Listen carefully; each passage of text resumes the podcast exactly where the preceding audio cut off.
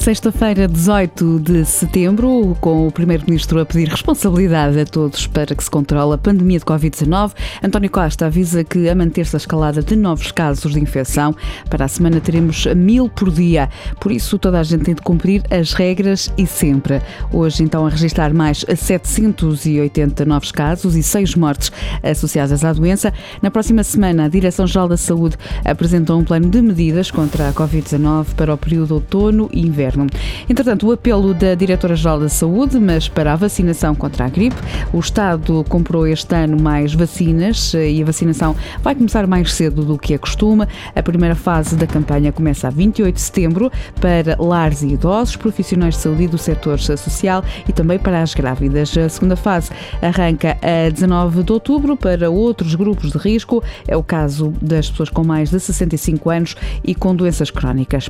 O mau tempo continua a provocar estragos. A Proteção Civil conta mais de 40 ocorrências ativas em todo o país a esta hora. São sobretudo inundações e quedas de árvores ou estruturas. Lisboa, Setúbal, Beja e Coimbra são os distritos mais afetados. Os 28 migrantes que desembarcaram na ilha deserta em Faro na passada terça-feira vão ficar à guarda do Serviço de Estrangeiros e Fronteiras, isto até serem afastados do país, assim determinou o Tribunal de Faro.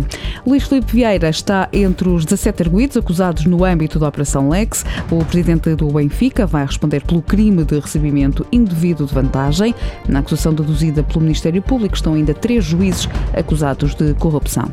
E esta hora já se joga a Primeira Liga de Futebol. Este primeiro jogo da jornada 1 é entre o Benfica e o Famalicão, para já 0 a 0 no marcador.